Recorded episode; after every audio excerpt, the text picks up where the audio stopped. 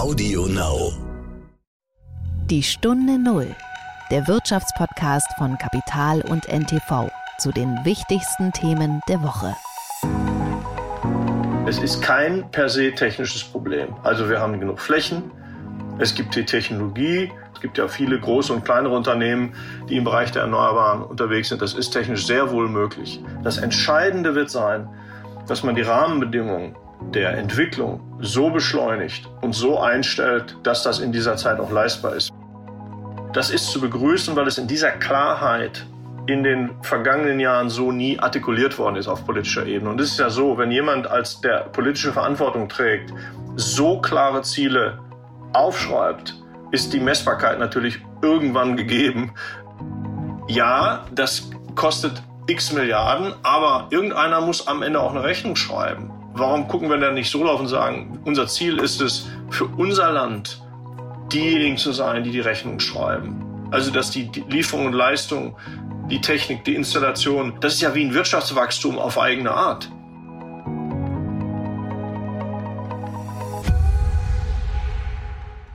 Herzlich willkommen zur ersten Folge von der Stunde Null im neuen Jahr, liebe Hörerinnen und liebe Hörer. Schön, dass Sie wieder zuhören, schön, dass Sie wieder an meiner Seite sind und ich an Ihrer Seite sein darf. Ja, ein frohes neues Jahr darf man ja Mitte Januar nicht mehr wünschen, zumal das Jahr ja auch überhaupt gar nicht mehr so froh ist, sondern schon ziemlich angespannt. Wir stehen vor der Omikron-Wand. Das ist diese neue Metapher, Wand statt Welle. Und Karl Lauterbach, unser Gesundheitsminister, will daraus einen steilen Hügel machen.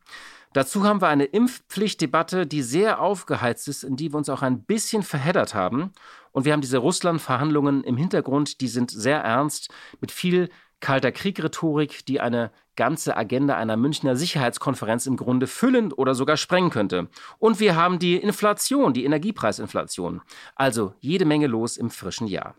Wir lassen uns davon nicht verunsichern oder beeindrucken. Der Podcast geht wieder los und Sie bekommen hier jede Woche ein hochkarätiges Gespräch mit Managern, Gründerinnen und Unternehmern zu ihrem Geschäft, zu den großen Trends, zu ihren Gründungsstories, zu ihren Heureka-Momenten, zu Aufstieg und Fall und über die großen Ideen. Und diese Woche geht es gleich los. Ich habe mit Frank Mastio gesprochen. Er ist Chef von ENBW, dem drittgrößten Energiekonzern des Landes. Und ich wollte von ihm unter anderem eines wissen. Was ist da los auf dem Energiemarkt? Strompreise, Stromlücken, Strombedarf, was kommt da auf uns zu? Das mussten wir einmal sortieren. Bekommen wir das alles hin? Das ist die große Frage. Den Ausbau der Erneuerbaren, den Umbau unserer Energieversorgung und Verteilung. Frank Mastio hat ENBW selbst stark umgebaut und er hat ein paar klare, eindringliche Botschaften. Das war die Woche. Wir starten nicht auf der Ziellinie, sondern mit einem gehörigen Rückstand. Wir müssen jetzt in den nächsten Jahren effizienter und schneller werden. Das Tempo und die Konsequenz müssen zunehmen. Im Prinzip kann man über den groben Daumen sagen, wir müssen dreimal besser sein in allen Bereichen. Ja, das war gerade die Stimme von Robert Habeck, die Sie gehört haben. Und auch er hatte ein paar klare Botschaften. Und unser Thema der Woche hat viel auch mit unserem heutigen Gesprächspartner Frank Mastio zu tun. Robert Habeck hat diese Woche sein Klimaschutz-Sofortprogramm vorgestellt und auch er hat eine Botschaft. Wir sind zu langsam und wir müssen schneller werden. Dreimal so schnell. Denn Deutschland hinkt hinterher und ist weder Vorbild noch Pionier, sondern oft ein Nachzügler und reißt seine CO2-Ziele. Diese Botschaft ist eigentlich keine Überraschung oder Neuigkeit. Das letzte Klimaschutz-Sofortprogramm stammt übrigens noch vom letzten Sommer und da haben wir wieder mal große Ziele in Papiere geschrieben und irgendwelche Töpfe gefüllt, rhetorisch oder auch real. Und Robert Habeck hat es eigentlich nur noch mal zusammengefasst, wo wir stehen. Er hat dazu auch eine Schautafel hochgehalten. Ich finde es immer ganz witzig, wenn im digitalen Zeitalter so ein analoges Instrument benutzt wird und auf dieser Schautafel stehen unsere CO2-Emissionen und das sieht nicht richtig gut aus. Da klafft eine Lücke. Da gibt es noch einiges zu tun. Was ist denn jetzt der Unterschied, wenn das alles oft schon gesagt wurde und sich trotzdem so wenig ändert? Naja, für jeden großen Change-Prozess, das kennen Sie vielleicht aus Ihren Unternehmen, muss man immer einmal einen Punkt haben, wo man festhält, von wo aus man startet. Das muss nicht immer die brennende Plattform sein, auf der man steht, wie es einst bei Nokia hieß, aber man braucht einen Referenzpunkt, um seine Mitarbeiter oder eben hier seine Mitbürgerinnen und Mitbürger auf die Veränderung einzuschwören. Denn diese Transformation wird anstrengend und schmerzhaft und für Deutschland sogar ein bisschen anstrengender als für andere Länder, weil wir uns vor Jahren in den Kopf gesetzt haben, auch aus der Kernkraft auszusteigen. Das hatte damals andere Gründe, als das Klimathema noch nicht so drängend schien. Aber das ist in etwa so, als wenn wir einen Marathon laufen und beschlossen haben, auf dem rechten Fuß keinen Schuh zu tragen. Diese Transformation wird das Land umgestalten und verändern, äußerlich wie innerlich.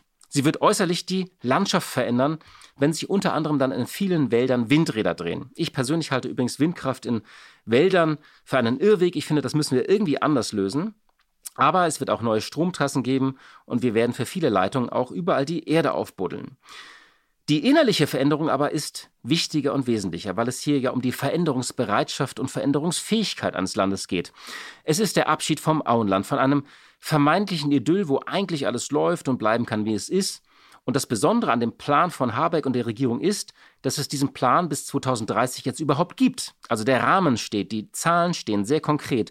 Wie viel Solarkraft, wie viele Windräder, wie viel Wasserstoff, wie viele E-Autos auf deutschen Straßen fahren sollen und so weiter. Es sind sehr große Zahlen, es sind sehr ehrgeizige Zahlen, das steht da alles jetzt in Gigawatt und Milliarden Euro. Das ist jetzt alles einmal durchbuchstabiert und keiner kann mehr sagen, ich weiß nicht, wohin wir jetzt wollen. Wir brauchen unter anderem auch mehr Fläche, hat Habeck gesagt. Zum Beispiel bei Wind ist es ja die berühmten 2% statt 0,5%. Und das Ganze in einem eng besiedelten Land, wo es eben auch um viele Interessen geht. Aber ich glaube, diese Fläche und den Raum, den braucht es auch ein bisschen in den Köpfen, wo es ja auch manchmal etwas zersiedelt und eng geworden ist. Kann das klappen? Das ist die große Frage, die oft gestellt wird.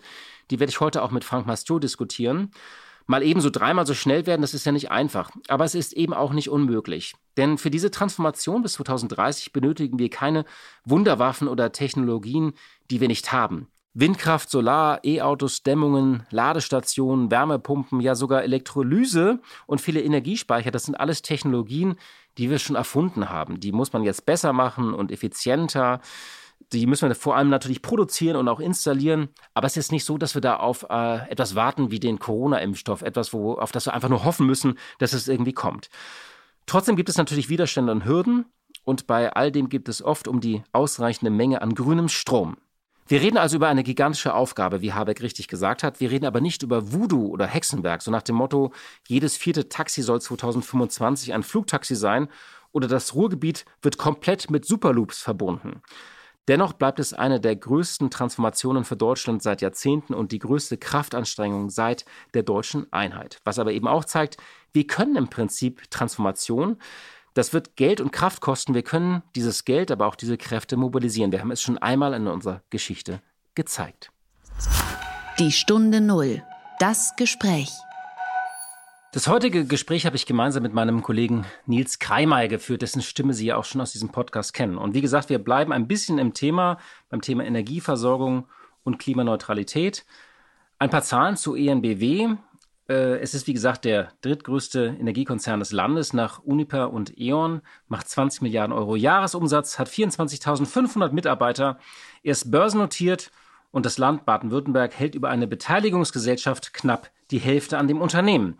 Und 40 Prozent der, des Strommixes von ENBW kommen bereits aus erneuerbaren Energien. Das ist recht viel im Vergleich zu manchen Wettbewerbern. Und ENBW hat auch ein ehrgeiziges Ziel. Man möchte Klimaneutralität bis 2035 erreichen. Was das genau bedeutet, wird Herr Mastio gleich erklären. ENBW hat übrigens noch fünf Kernkraftwerke, von denen vier bereits im Rückbau begriffen sind und das fünfte soll ab Ende des Jahres zurückgebaut werden. Und jetzt noch ein paar Sätze zu Frank Mastio. Er wurde 1964 in Essen geboren und nach seinem Studium und der anschließenden Promotion im Fach Chemie an der Universität Duisburg-Essen begann er seine Laufbahn Anfang der 90er Jahre bei der Weber Öl AG. Er machte dort Karriere, wechselte später zu Aral und nach der Übernahme durch BP bis 2007 war er bei dem Mineralölkonzern. Danach arbeitete er einige Jahre für den Energiekonzern E.ON, bevor er 2012 an die Spitze von ENBW rückte.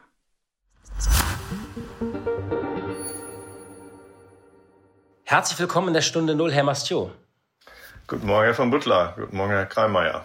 Schön, dass wir sprechen können. Wir wollen heute äh, ja über etwas sprechen, was wir jeden Tag brauchen, und zwar Strom. Und äh, die Menschen gucken natürlich auf Strompreise, auf die Stromsicherheit. Das ganze Land guckt auf den Strombedarf, das sind drei große Themen, die werden auch immer konkreter. Vielleicht mal angefangen, wir haben jetzt zum Jahresende drei Atomkraftwerke abgeschaltet. Wie wird so eine Lücke eigentlich geplant und aufgefangen? Geht das äh, recht reibungslos? Die Stilllegungszeiträume und Zeitpunkte sind ja seit Jahren bekannt. Und natürlich stellt sich dann sozusagen das System auf diese Veränderung ein. Es gibt äh, da Pläne, wo natürlich auf Minuten, Tages, Wochen, Monats- und Jahresbasis Planungen laufen, die alle diejenigen einbeziehen, die Strom erzeugen auf unterschiedliche Art und Weise, beziehungsweise Strom transportieren. Das auch nicht nur im nationalen, sondern auch im internationalen Kontext. Und da wird man solche Veränderungen, die ja dann sehr maßgeblich sind, weil man dann von, doch von relativ großen Erzeugungsmengen redet. Da guckt man dann, wie man mit Reserven umgeht, wie man Nachversorgung sicherstellen muss und ähnliches mehr. Das ist ja ein langlaufender Prozess. Es ist natürlich eine völlig andere Situation, wenn man das von heute auf morgen machen müsste. Aber so ist das im System natürlich planerisch vorgesehen. Das heißt, diese ganzen Szenarien von, von Blackouts, sind das auch immer ein bisschen so Horrorszenarien, wenn jetzt die Grundlast nochmal sinkt? Ja, im Augenblick gibt es da keinen äh, Grund, aufgrund der Veränderung der, der Erzeugungsmengen, die man hat, irgendwie in Blackout-Szenarien zu denken. Ähm, mittlerweile sind natürlich die Systeme sehr äh, geübt, auch mit Veränderungen umzugehen. Man hat Sicherheits, wenn man das so nennen darf, Netze einge eingebaut und Sicherheitsmechanismen, die ein Blackout aufgrund solcher Sachen sehr hoch unwahrscheinlich machen. Vielleicht mal zum Strombedarf nochmal. Es gibt ja immer neue Szenarien und Zahlen. Wie viel Strom brauchen wir künftig? Wie viel Strom braucht unser Land, unsere Industrie? Es wird immer mehr elektrifiziert. Ähm, die Industrie wird elektrifiziert. Unsere Autos werden elektrifiziert. Es gibt jetzt so Zahlen zwischen 650 und 700 Terawattstunden. Wovon gehen Sie eigentlich aus in Ihren Szenarien? Können Sie das mal ein bisschen aus Ihrer Sicht eines, äh, eines Stromkonzerns beschreiben, auch wie Sie sich darauf einstellen, auf diese immer neuen Kalkulationen? Also wir sind natürlich als Unternehmen in dem Geschäft sehr stark energiewirtschaftlich dabei, das immer wieder versuchen abzubilden. Wir haben die Ist-Zahlen, wir sehen, was Pläne äh, sind, die der Wettbewerb oder wir selber an Zubau äh, planen. Wir haben äh, eine Möglichkeit, den Verbrauch den Bedarf ein bisschen einzuschätzen. Allerdings möchte ich sagen, das ist natürlich immer auf Basis der historischen Daten und es ist nicht unbedingt so einfach, das nach vorne abzuschätzen. Konkret ist ja die jetzige Einschätzung der neuen Bundesregierung, die so irgendwo ähm, bei 680 bis 750 Terawattstunden für 2030 plant. Das ist ja nochmal eine Anhebung der Zahlen, die bis dato gehandelt wurden. Und by the way, eher so unsere Größenordnung, die wir auch immer gesehen haben. Wir haben auch immer gesehen, das ist zu wenig, was da geplant war. Jetzt sind wir da wahrscheinlich so in der Größenordnung, die, die eher passt. Qualitativ bedeutet das, das ist eine Zunahme an Bedarf. Und das hat eben der Tat damit zu tun, wie Sie es auch angesprochen haben, dass E-Mobilität eine größere Rolle spielt. Wärmepumpen, wenn man das Energiesystem im Bereich der Wärme auch ähm, dekarbonisieren möchte. Äh, werden dazukommen. Das sind alles Faktoren, die natürlich den Strombedarf nach oben treiben. Man hat das jahrelang so nicht gesehen, weil man immer von Energieeffizienz ausgegangen ist, die diese Bedarfe eher, sagen wir mal, sinken oder seitwärts marschieren lässt. Das hat sich jetzt durch die doch erheblichen Zunahmen geändert. Und insofern äh, stellen wir uns jetzt mal so auf diese Größenordnung ein. Häufig wird ähm, so ein Thema wie E-Mobilität auch überschätzt in der, ähm, sagen wir mal, in der Größenordnung, ich gebe Ihnen mal eine Zahl, also so ein, eine Million Elektrofahrzeuge ändern den Strombedarf um ein halbes Prozent. Das ist also nicht so viel.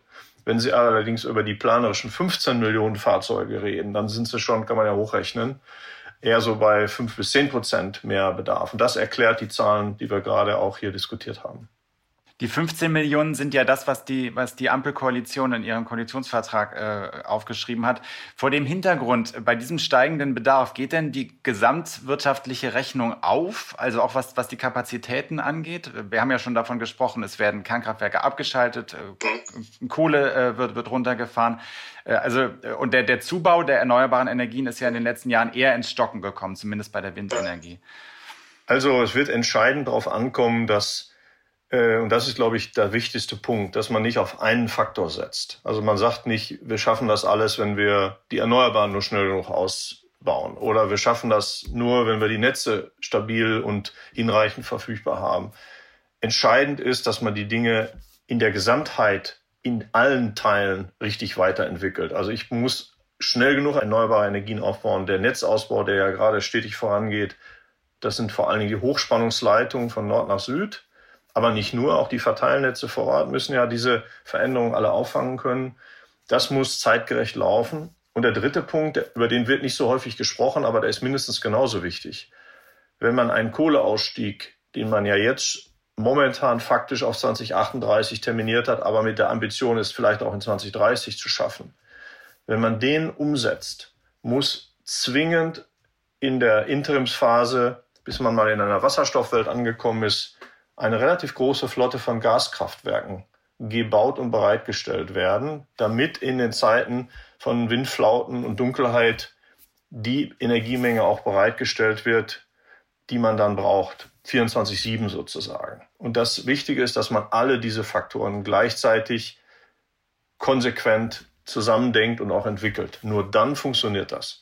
ENBW investiert ja auch in neue Gaskraftwerke, wenn ich das richtig äh, verstanden habe. Umbau, richtig. Wir bauen, also wir investieren oder planen zu investieren in den Umbau von derzeitig bestehenden kohlebasierten Kraftwerksanlagen in Gaskraftwerke, die dann im zweiten Schritt neudeutsch Wasserstoff ready auch verfügbar sind. Und das sind, wir haben das schon an einem Standort vollzogen, hier in Stuttgart, in Geisburg vor einigen Jahren. Und das planen wir gerade auch in anderen Standorten. Aber zeigt sich nicht gerade jetzt in diesem Jahr die Fragilität dieses äh, äh, Konzepts mit Gas als Übergangstechnologie. Also wir haben ein Jahr hinter uns mit relativ schwacher Ausbeute, was erneuerbare Energien angeht. Auf der anderen Seite massiv steigende äh, Erdgaspreise. Jetzt äh, sehen wir gerade in diesen Tagen, dass äh, das, was an der Grenze da aus Russland noch ankommt, an so ein Minimum äh, angelangt ist, aus welchen Gründen auch immer. Da wollen wir jetzt nicht in die Details gehen. Aber es zeigt dich nicht da schon sozusagen, wie fragil dieses Konzept ist? Man muss immer die, die Ziele sich vor Augen führen, die man ja verfolgt. Man hat ja hier drei. Das eine ist, ich möchte eine dekarbonisierte Energieerzeugung. Ich möchte sie versorgungssicher gestalten und sie muss in einer bestimmten Art und Weise auch finanzierbar sein. Wenn ich jetzt sage, und das ist jetzt das übergeordnete Ziel, was ich über allem zuletzt stärker gehört habe als zuvor, das Thema der CO2-Reduktion, dann ist mit Blick auf die Versorgungssicherheit, der zweite Faktor, ein Gaskraftwerk unumgänglich, weil sie keine andere Alternative haben im Bereich der konventionellen Energieerzeugung. Kohlekraftwerke werden abgeschaltet, Nuklearanlagen werden abgeschaltet, dann bleibt genau noch Gas. Wenn man jetzt Öl vernachlässigt, das erst recht nicht in Frage kommt aus CO2-Gründen, dann bleibt nur Gas. Das ist eine rein technische Notwendigkeit. Die Preise, die wir zuletzt gesehen haben, sind in der Tat deutlich höher als noch zu Jahresbeginn. Da spielen unterschiedliche Faktoren eine Rolle. Ob das im Langrennen auch so sein wird, das wird man sehen müssen. Üblicherweise ist es so, dass sich im Energiemarkt äh, Preisentwicklung und die dann äh, entweder angespornte oder reduzierte Nachfrage relativ schnell einstellen. Es ist ja nicht so, dass wir eine Gasknappheit per se hätten. Wir haben nur momentan unterschiedliche, sagen wir mal, Knappheiten insofern Speicher nicht so voll sind wie in den früheren Jahren, bei den Lieferanten das eine oder andere technische Problem aufgetreten ist. Also ich würde nicht unbedingt sagen, dass das Gas als, wenn Sie so wollen, Brennstoff per se fragil ist, weil er immer teuer ist. Das ist so nicht. Wir haben viele Jahre jetzt gehabt, wo der Gaspreis relativ niedrig war. Über wie viele Gaskraftwerke reden wir eigentlich? Also wie viel müssten gebaut werden, damit man sich das als normaler Mensch eigentlich mal vorstellen kann? Also da reden wir schon im Minimum mal so von 20 Gigawatt. Das sind 20.000 Megawatt. In etwa so die Menge, die man heute so hat. Das ist, wenn Sie in, in Nuklearanlagen rechnen, das sind 20 Nuklearanlagen, dicker Daumen. Und das heißt, das sind keine Einzelkraftwerke. Jetzt möchte ich einen Punkt betonen. Anders als in der Vergangenheit sind die ja nicht dafür da, dass die die ganze Zeit auch laufen, weil die die eigentliche Stromerzeugung tragen, sondern sie sind ja dafür da, dann einzuspringen, wenn andere Energiequellen nicht zur Verfügung stehen. Wenn Sie das Ziel der Bundesregierung nehmen, dass man in 2030 80 Prozent der Stromerzeugung auf Erneuerbare umstellen möchte, dann tun wir mal so das Tritt ein. Dann ist klar, dass die Hauptlast nicht von Gaskraftwerken per se getragen wird. Man hat früher mehrere tausend Betriebsstunden pro Jahr gehabt für so ein Gaskraftwerk. Das würde man da nicht haben, sondern das ist dann ein Einspringen in, in der Notwendigkeit. Also das ist nochmal ein wichtiger Punkt, glaube ich, der auch ein bisschen relativiert die CO2-Intensität des Gases an sich. Das läuft, so ein Kraftwerk läuft nicht den ganzen Tag. Aber nochmal nachgefragt, ähm, also wenn Sie 20 Gigawatt haben Sie gesagt, wie viele Kraftwerke, also wie groß sind die, das, das können Sie mal ein bisschen beschreiben, auch äh, für unsere Hörerinnen und Hörer. Wie muss man sich das vorstellen? Und dann die große Frage, all das, kriegen wir das hin? Also sitzen Sie morgens, ähm, also wenn Sie an Ihren Schreibtisch gehen oder äh, in Ihrem Vorstand sitzen, Ist da eher so die Stimmung, das kriegen wir hin? Oder wenn Sie auch mit anderen Konkurrenten reden äh, und anderen Stromkonzernen? Oder sagen Sie, hm, da bin ich schon skeptisch? Ihre erste Frage, so 20 Gigawatt sind dicker Daumen, je nachdem wie groß man es baut, 40, 50 Gaskraftwerke. Ungefähr. Sagen wir 40 Standorte. Da liegen wir nicht falsch. Ihre zweite Frage, da müssen wir über das Wir reden. Äh, definieren wir wir als wir in der Industrie oder wir als Bundesrepublik? Wir alle. Wir alle sozusagen. Sie sind ein Teil davon, Sie sind aber ein wichtiger ich Teil. Ich frage ja nur nach, ganz vorsichtig. Also die Ambitionsgrade in dem Koalitionsvertrag für das, was das Energiesystem leisten soll und wie es aussehen soll in 2030, sind sehr ambitioniert. Das muss man klar sagen. Es, wir reden hier von einer deutlichen Zunahme der Erneuerbaren gegenüber früheren Plänen. Ich will das zum Beispiel Solarenergie mal festmachen. Wir haben heute äh, in Deutschland 58 Gigawatt Solar installiert über die letzten 25 Jahre. Die Planung bis neulich war, bis 2030 100 in Summe zu haben. Und die neuen Planungen sind 200 in Summe. Und das ist ein Beispiel für mehrere. Ich könnte es jetzt am Beispiel Offshore, Windkraft und äh, Onshore ebenfalls äh, demonstrieren. Wir werden also diesen ganzen Teil Erneuerbare in etwa verdreifachen müssen bis 2030. Also in neun Jahren das bauen, was wir in den letzten 25 Jahren aufgebaut haben. Und dazu äh, braucht es vor allem die Möglichkeit, das auch in der Entwicklungszeit deutlich zu beschleunigen. Äh, es ist kein per se technisches Problem. Also wir haben genug Flächen, es gibt die Technologie. Und ich habe deswegen nachgefragt, wenn Sie mit wir meinen, auch wir als Industrie können das bauen. Wir kriegen das hin. Wir groß geschrieben, also es gibt ja viele große und kleinere Unternehmen, die im Bereich der Erneuerbaren unterwegs sind. Das ist technisch sehr wohl möglich. Das Entscheidende wird sein, dass man die Rahmenbedingungen der Entwicklung so beschleunigt und so einstellt, dass das in dieser Zeit auch leistbar ist. Wir haben heute, ähm, das ist ja bekannt, enorm lange Genehmigungszeiten, zum Beispiel für einen Windpark. Der liegt heute bei irgendwo 70 Monaten. Das waren vor drei Jahren noch unter 40 Monate. Und diese Zeiten sind überhaupt nicht kompatibel mit einem solchen, mit einer solchen Zubauambition. Das heißt, das müsste man deutlich beschleunigen. Äh, um Faktor drei bis vier kann man ja auch ausrechnen, damit man diese Ziele auch einstellt. Das ist keine technische Problematik. Das ist eine Umsetzungsproblematik, die in den Prozessen liegt. Da muss man über die Abstandsregeln nochmal sprechen. Da muss man über die Vereinheitlichung des Artenschutzes reden. Da muss man über Genehmigungsfristen reden und all diese Dinge. Da gibt es nicht eine Sache, die es zu verändern gibt. Da gibt es viele Dinge in diesen Genehmigungsverfahren, die heute einfach viel zu lange dauern. Also darf ich nochmal äh, nachfragen zum Verständnis? Also Sie haben gesagt, dass also man bekommt das hin. Also wir haben die Technologien eigentlich. Ja. Wir haben auch rein theoretisch die Kapazitäten, das zu bauen. Also wir hätten das Material, äh, wir haben auch das Personal, das zu tun. Das Geld soll ja auch bereitgestellt werden. Ja. Der, der Rahmen auch. Es ist tatsächlich eine Frage, wie schnell wollen wir das machen? Und da reden wir ja auch über Widerstand in der Bevölkerung und äh, Konflikte mit Artenschutz. Das heißt, es ist eigentlich eine Frage des politischen Willens. Richtig. Richtig. Also unser, ich nenne das jetzt mal im grob, im größten Sinne, unsere Administration in Deutschland die sich mit Infrastrukturausbau besch beschäftigt. Das sind ja nicht nur Ämter, das sind alle möglichen Genehmigungsbehörden, Bund, Land, Kommune. Das ist ja ein sehr mehrstufiger Prozess. Ist momentan nicht so organisiert und gesteuert und von der Ressourcenlage bis hin zur Frage, wie viel Digitalisierung ist eigentlich schon verfügbar, um ein solches Infrastrukturprojekt, was ja Transformation bedeutet, in dieser Zeit zu leisten. Und da muss man, das muss man einfach qualitativ mal so feststellen. Äh, wir haben äh, früher in der Bundesrepublik, ich sage jetzt mal, Autobahnabschnitte gebaut über zehn Jahre zwischen Ort A und B, 50 Kilometer. Und das waren so die Art der Projekte. Und heute bauen wir mal äh, in, in, in einer Dekade ein gesamtes Energiesystem um. Das gleiche gedankliche Konzept können Sie auf die Verkehrswende anwenden oder die Digitalisierung.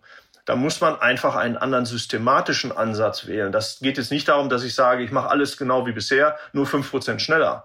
Ich muss einfach radikal in die Frage eingreifen, wie bestimmte Genehmigungsverfahren überhaupt passieren. Wenn wir für einen Windpark heute im Durchschnitt 18.000 Seiten Papier einreichen und im Mittel 200 Menschen diesen Vorgang anfassen, dann ist das zu viel. Das geht so nicht. Das ist äh, reine, kann man ausrechnen vom Ziel rückwärts. Also da muss man in der Tat politischer Wille, aber dann auch Umsetzungsfähigkeit. Es ist ja eins zu sagen, ich will das, aber habe ich auch die Mechanismen, dann das bis runter zum einzelnen Windpark auch nachzuvollziehen?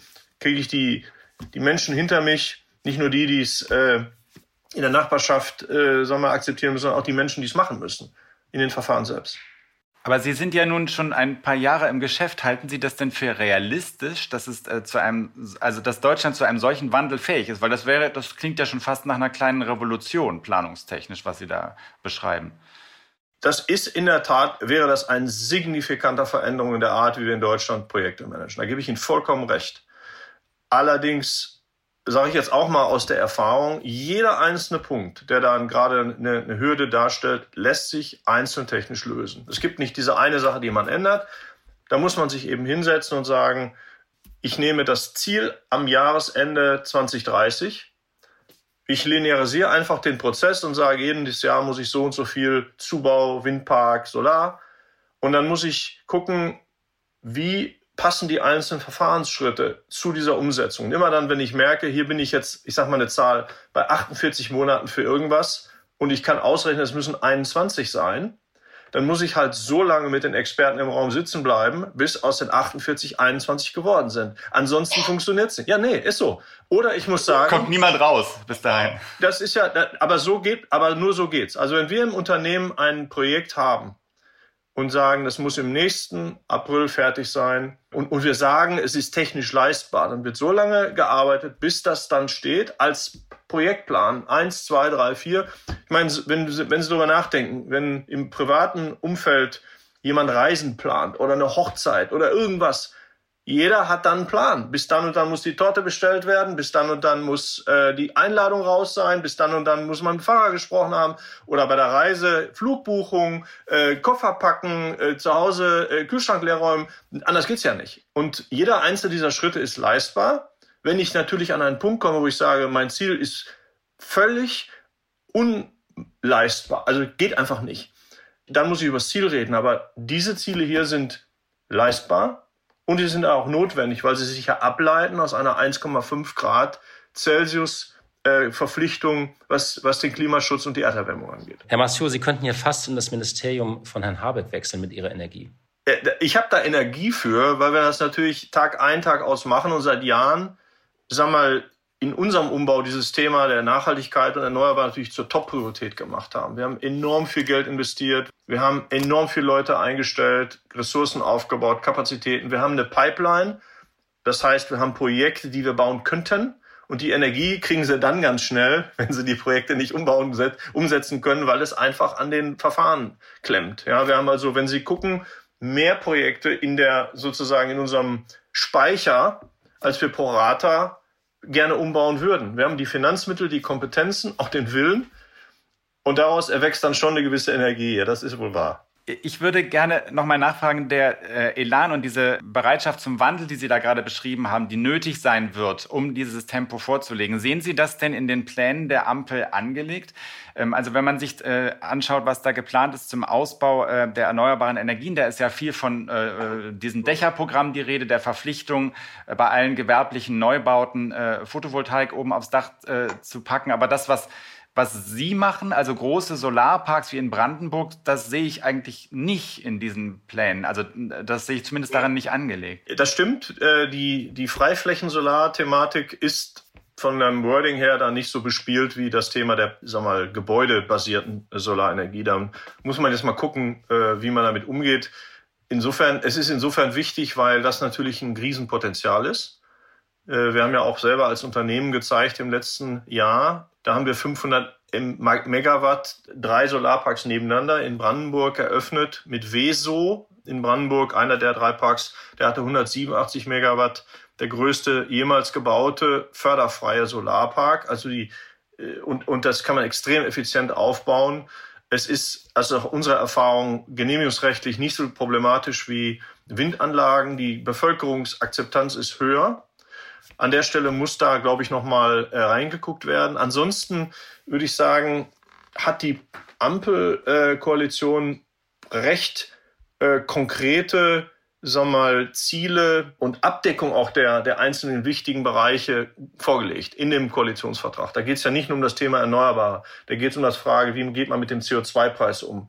Wie man hat ein Commitment ausgesprochen zu dieser Notwendigkeit von Gaskraftwerken, die ich erwähnt habe, dass man was für den grünen Wasserstoff tun möchte, dass man äh, äh, solche Dinge machen möchte, sind alle drin. Das ist zu begrüßen, weil es in dieser Klarheit in den vergangenen Jahren so nie artikuliert worden ist auf politischer Ebene. Und es ist ja so, wenn jemand als der politische Verantwortung trägt, so klare Ziele aufschreibt, ist die Messbarkeit natürlich irgendwann gegeben.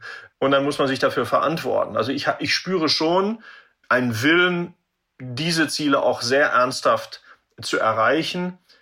Es kommt jetzt eben darauf an, diesen Dialog hinzubekommen was heißt das genau? Und das ist das, was der Koalitionsvertrag an einigen Stellen noch nicht leistet, nämlich, ja, wie wollt ihr das denn genau machen? Ja, also die konkrete Umsetzung. Wie komme ich denn auf 200 Gigabit Solar? Und wie, wenn ich bei meinem Beispiel mit der Reiseplanung bleibe, wie ist denn dann der Projektplan? Das muss jetzt geleistet werden. Und wir als Unternehmen, ob das auf Landes- oder auf Bundesebene sind, sind da äh, gerne engagiert, aus der Erfahrungssicht des täglichen Umsetzens zu sagen, da und da und da müsste das eigentlich passieren, weil das durchaus repräsentativ ist für die Projekte, um die es da im, im Allgemeinen geht. ENBW will ja bis 2035 klimaneutral werden. Das ist auch ein ehrgeiziges Ziel. Können Sie noch mal beschreiben, wie Ihr persönlicher Umdenkprozess stattgefunden hat? Also als Sie diesen Schalter umgelegt haben, wann war Ihnen das klar? Wir müssen, wir müssen uns grundsätzlich wandeln.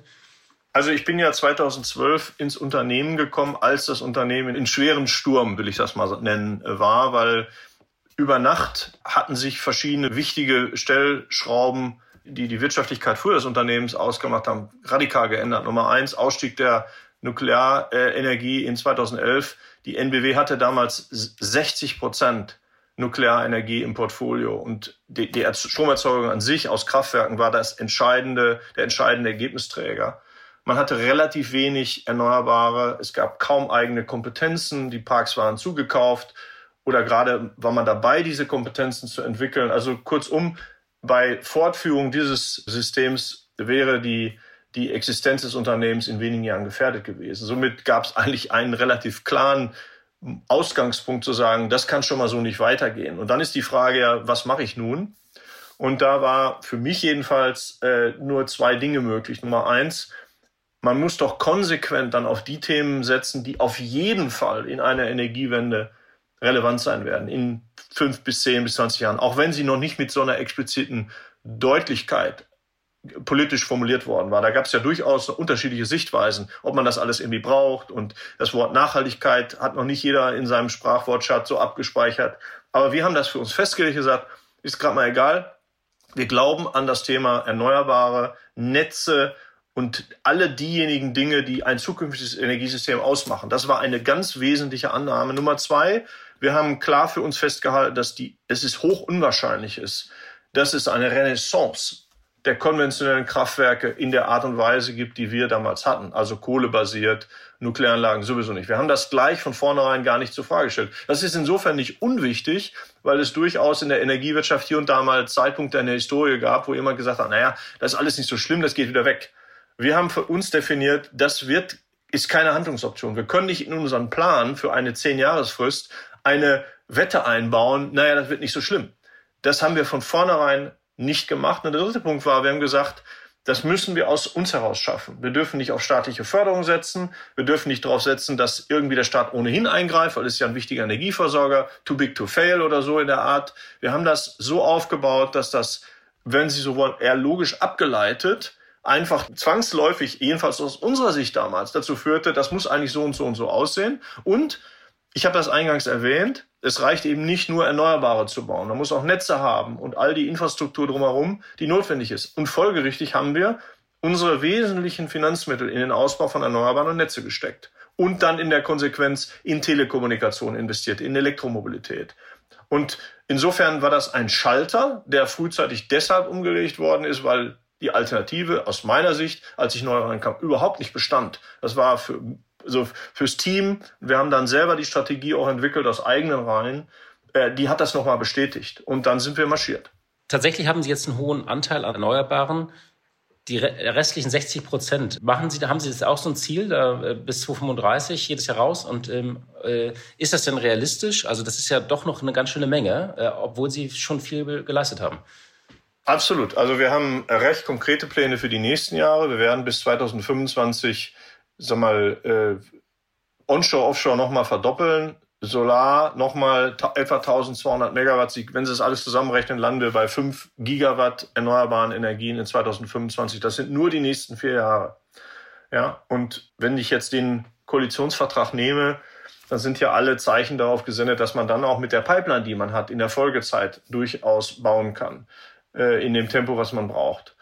Äh, das ist mal der eine Punkt. Und insofern unser Ziel bis 2030 unseren CO2-Ausstoß mindestens zu halbieren, damit man 2035 klimaneutral ist, halte ich für hochwahrscheinlich, dass es möglich ist. Zumal da ja nicht nur Kraftwerksemissionen CO2 äh, eine Rolle spielt, sondern auch ähm, so Themen wie äh, Emissionen im, im Netzbereich und viele andere Dinge. Äh, ich gebe Ihnen ein Beispiel. Wir haben mit Wahrscheinlichkeit die größte E-Fahrzeugflotte in ganz Deutschland in einem Unternehmen.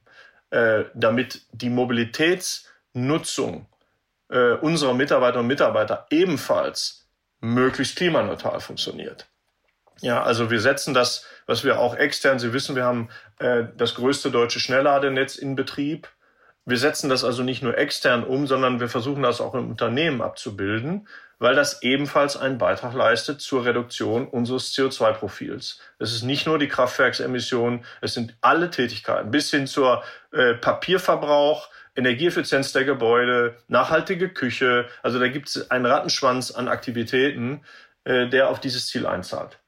Aber nur, dass man sich das nochmal äh, bildlich vorstellen kann. Wenn Sie sagen 2035 äh, CO2-neutral, das bedeutet ja nicht, dass der ähm, Erzeugungsmix dann auch CO2-frei sein wird 2035 rechnerisch. Das fun funktioniert ja nicht, wenn Sie weiterhin Gaskraftwerke betreiben, nicht?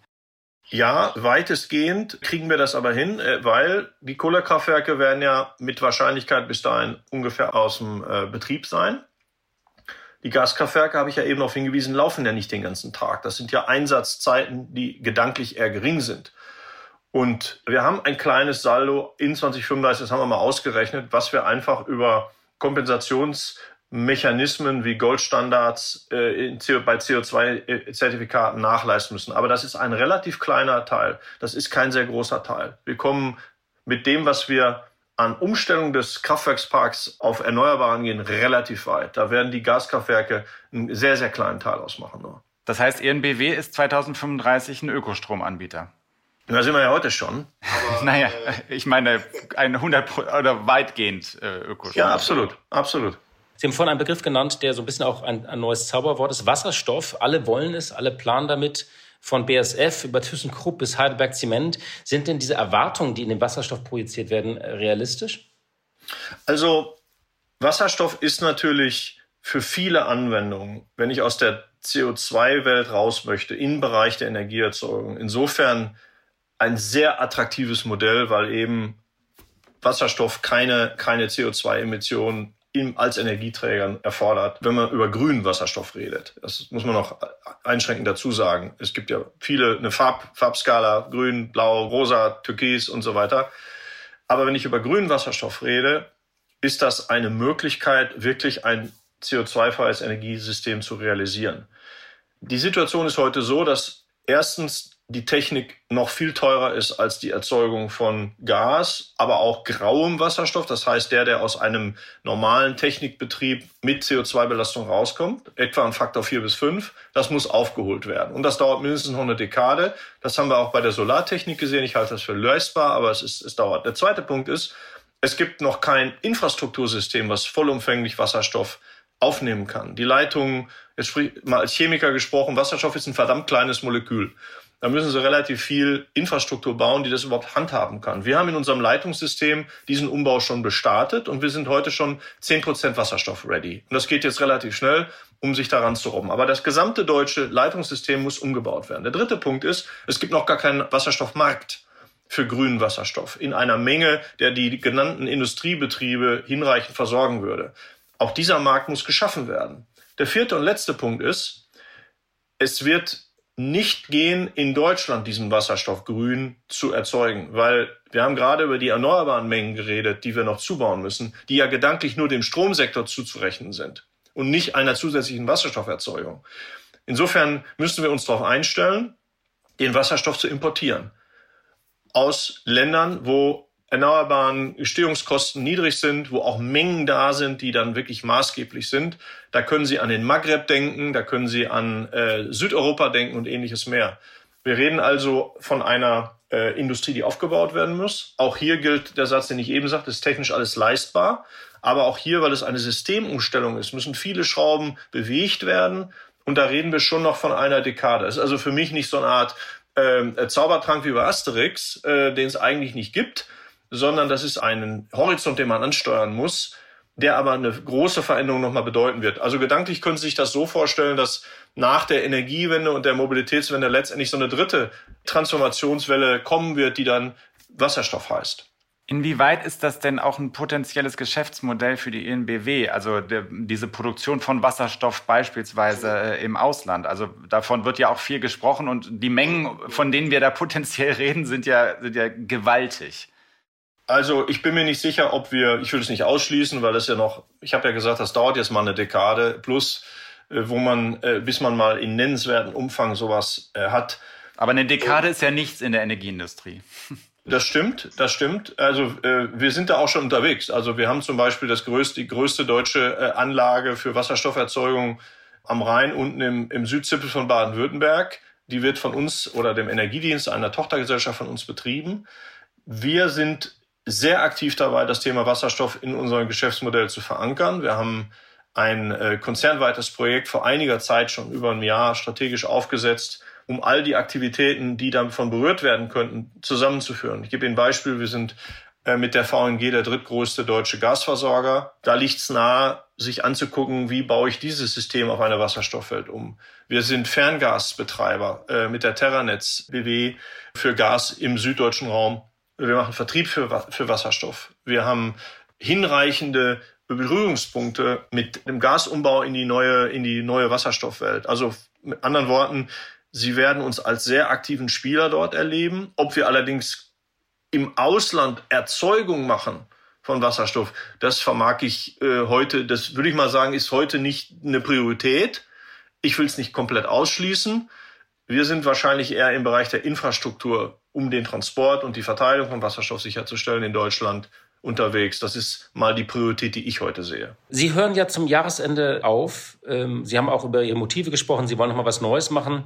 Wenn man Ihnen aber so zuhört, könnte ich mir auch vorstellen, äh, Sie könnten bei dieser Transformation noch eine Rolle spielen.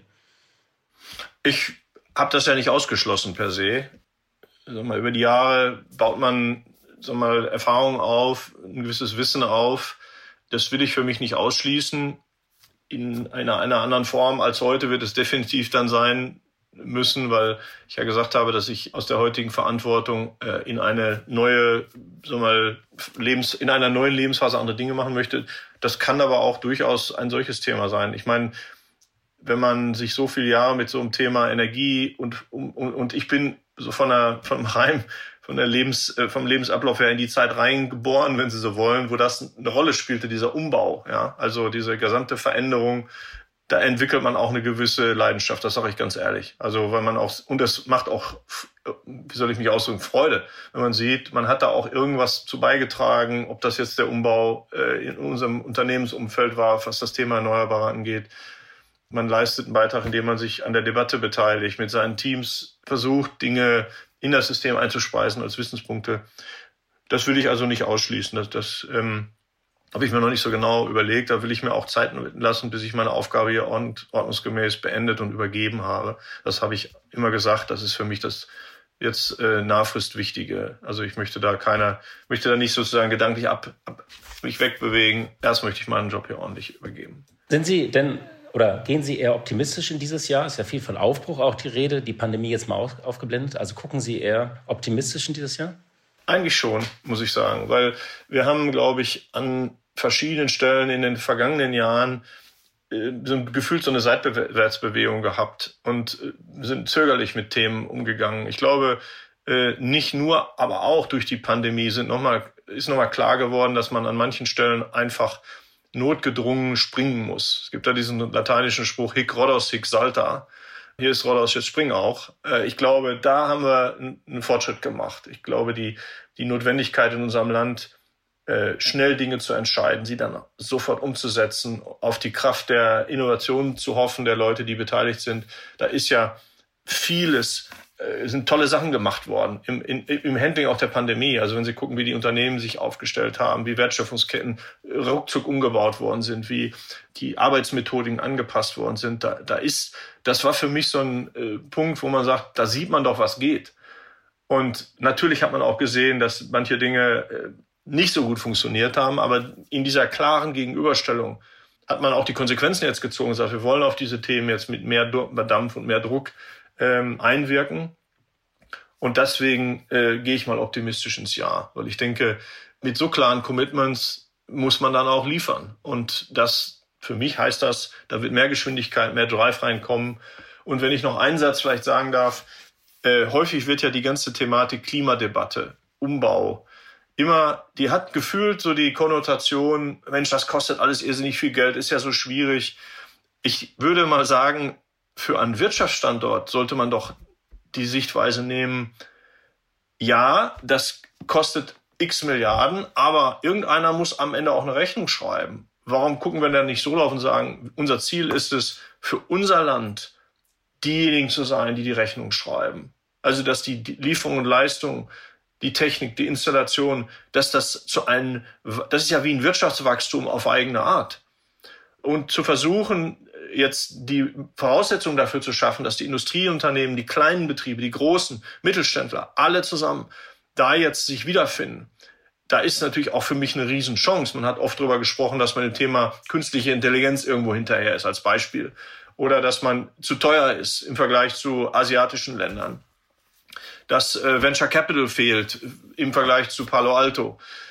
Darüber kann man ja jetzt reden und kann sagen, ich nehme mir jetzt das Thema Klimaneutralität und Wasserstoff zum Beispiel als nächsten Horizont. Und ich definiere jetzt, das soll der Wachstumsmotor und auch der Innovationsmotor für dieses Land sein. Ich meine das nicht rein euphemistisch, sondern ich glaube daran, dass das die Art ist, auch Menschen zu motivieren, weil wir haben gerade über Genehmigungsverfahren geredet, die zu lange dauern. Ich kann natürlich immer nur über die Probleme sprechen, aber ich kann auch sagen, wenn wir das hinbekommen, überlegt mal, wie viel Arbeitsplätze, wie viel Wirtschaftswachstum, wie viel äh, Bruttosozialprodukt, und so weiter damit denkbar und möglich ist. Also neben diesem rein technischen Klimastrang muss eigentlich ein Wirtschaftskonzept nebenherlaufen, das sagt, wie kriege ich das jetzt möglichst flächig auf den Wirtschaftsstandort rückprojiziert. Herr Mastiot, vielen Dank für dieses Gespräch. Sehr gerne. Ganz vielen Dank. Für Ihren nächsten Smalltalk ja, eine schöne Schlagzeile. Spionageangst. Olympioniken erhalten neue Telefone für Peking. Es ist tatsächlich so, dass die deutschen Olympiateilnehmer, die können bei den Winterspielen jetzt in Peking aufgrund der Spionagegefahr offenbar auf zur Verfügung gestellte Mobiltelefone zurückgreifen. Das ist eine Empfehlung des Deutschen Olympischen Sportbundes, wie die FAZ berichtet hat. Und auf diesen Geräten können dann die Sportler die von den Veranstaltern verpflichtende App My 2022 installieren. Und da müssen alle Teilnehmer ihre medizinischen Daten eingeben, Ergebnisse von PCR-Tests und so weiter. Und dafür kriegen sie jetzt eigene Handys, damit sie nicht ausspioniert werden. Also eine schöne Geschichte und äh, sowas gab es, glaube ich, auch noch nicht in der Form bei den Olympischen Spielen, dass das flächendeckend publik geworden ist. Zuvor haben nämlich auch die Briten angekündigt, die kündigen ja derzeit einiges an, vor allem haben sie ein bisschen ja viel Vergangenheitsbewältigung mit ihren ganzen Partys, die die äh, Regierung da gefeiert hat. Aber sie haben auch angekündigt, ihren Sportlern auf Wunsch für die Dauer der Wettbewerbe neue Mobiltelefone bereitzustellen. Und aus den Niederlanden wird das ebenfalls berichtet. Schon eine kleine Gradverschiebung, kann man sagen. Blick in die Märkte. Ja, und auch im neuen Jahr schalten wir natürlich zu meiner lieben Kollegin Katja Dofel. Sie leitet das Börsenstudio von NTV und wird uns jeden Freitag mit den neuesten Entwicklungen und Trends von der Börse versorgen. Hallo, liebe Katja. 2022 ein neues Jahr an der Börse. Herzlich willkommen dazu. Ja, Katja, wie ist denn die Bilanz bisher eigentlich an den Märkten im Januar? Es war ja so, der DAX war stark gestiegen, deutlich bei 16.000. Jetzt kämpft er wieder ein bisschen. Also es ging ja gut los. Jetzt ist es wieder nervöser geworden. Wie ist denn so ein bisschen die Bilanz bisher im Januar an den Märkten? Ja, der erste wichtige Impuls in diesem Jahr, in jedem Jahr eigentlich die Geschäftsberichte der Unternehmen zum abgelaufenen Quartal, teilweise sogar zum kompletten abgelaufenen Jahr. In Amerika Dort wird üblicherweise der Anfang der Berichtssaison gemacht, veröffentlichen als erstes die großen Banken ihre Zahlen. Und in der Tat, die Zahlen von JP Morgan gab es schon. Das Bankhaus hat weniger verdient als im Vorjahr, aber die Zahlen liegen über den Erwartungen und die Erwartungen sind letztlich das Maßgebliche für die Kursentwicklung an der Börse.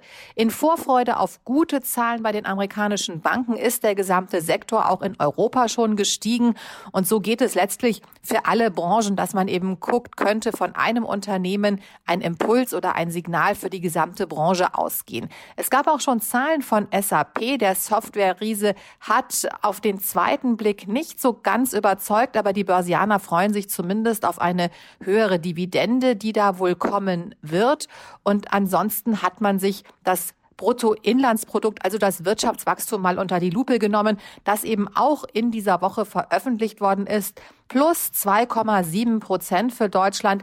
Das ist nicht so viel wie erwartet. Lieferketten, Schwierigkeiten und auch die Omikron-Variante, also die vierte Corona-Welle, haben das Wachstum eindeutig gedämpft. Nun ist die gute Nachricht, dass die Nachfrage auf jeden Fall intakt ist. Die hat ja auch im Sommer und im Frühherbst dazu geführt, teilweise, dass es eben Lieferprobleme gegeben hat. Aber auf der anderen Seite zeigt sich eben auch, dass Corona immer wieder einen Strich durch die Rechnung machen kann. Und nun hoffen die Börsianer natürlich darauf, dass die größere wirtschaftliche Erholung, die im vergangenen Jahr ausgeblieben ist, in diesem Jahr nachgeholt wird. Interessant allerdings, wenn man sich die Wirtschaftsdaten anschaut, ist die Tatsache, dass ein guter Teil des Wirtschaftswachstums im vergangenen Jahr auf ein Unternehmen zurückzuführen ist, nämlich auf BioNTech, den Impfstoffhersteller. Die haben ein so gutes Geschäft gemacht, dass sie von diesen 2,7 Prozent Wachstum 0,5 Prozent ausmachen. Da kann man nur sagen, hoffentlich schwächelt BioNTech nicht zu sehr und hoffentlich ziehen die anderen langsam nach. Und schauen wir noch ein bisschen nach vorne. Was sind eigentlich so die wichtigsten Ereignisse in den kommenden Wochen? Der Januar ist ein besonders bedeutungsschwerer Börsenmonat. Warum? Weil man eben immer sagt, wird die erste Januarwoche gut an der Börse, dann wird voraussichtlich der gesamte Januar gut und wenn der Januar ein guter Börsenmonat ist, stehen die Zeichen gut dafür, dass es ein gutes Börsenjahr wird. Zumindest war es in der Vergangenheit in den allermeisten Fällen so. Nun ist es so, dass der DAX in der ersten Januarwoche ein knappes Plus herausgeschlagen hat, der Dow Jones in Amerika allerdings ein knappes Minus. Also wird es jetzt besonders spannend zu gucken, wie läuft denn der Januar tatsächlich. Und in der Tat, die Sorgenfaktoren sind gegeben. Die Zinsangst dominiert. Inzwischen ist die Situation in Amerika so, dass die großen Banken und auch die meisten Marktteilnehmer tatsächlich mit vier Zinsanhebungen im Jahr 2022 rechnen, nicht mehr nur mit drei Zinsanhebungen. Und diese Zinsangst, die führt dazu, dass der Aktienmarkt immer wieder verunsichert ist, dass die Kurse fallen und führt im Übrigen Übrigen auch dazu, dass Kryptowährungen deutlich eingebrochen sind. Der Bitcoin ist Anfang Januar erstmals seit September unter die Marke von 40.000 Dollar gerutscht und er hat sich seitdem auch nicht sehr stark erholt. Zur Erinnerung, sein Hoch am 10. November lag bei 69.000 Dollar. Und ansonsten ist es natürlich Omikron, aber auch die Krise in Russland, die die Börsianer so ein bisschen verunsichern. Und deswegen wartet man auf positive Impulse. Und die könnten in der nächsten Zeit kommen von den Unternehmensgeschäftsberichten. Ja, ganz lieben Dank für deine Einschätzung, Katja. Und wir hören uns kommende Woche wieder. Tschüss nach Berlin und ein schönes Wochenende. Liebe Hörerinnen und liebe Hörer, das war's mit dem Start ins neue Jahr. Ich danke sehr für Ihre Zeit und für Ihre Treue. Und äh, wir hören uns hoffentlich am kommenden Freitag wieder. Machen Sie es gut, kommen Sie gut durch das Wochenende und kommen Sie vor allem gut durch die Omikron-Wand. Die Stunde Null, der Wirtschaftspodcast von Kapital und NTV zu den wichtigsten Themen der Woche.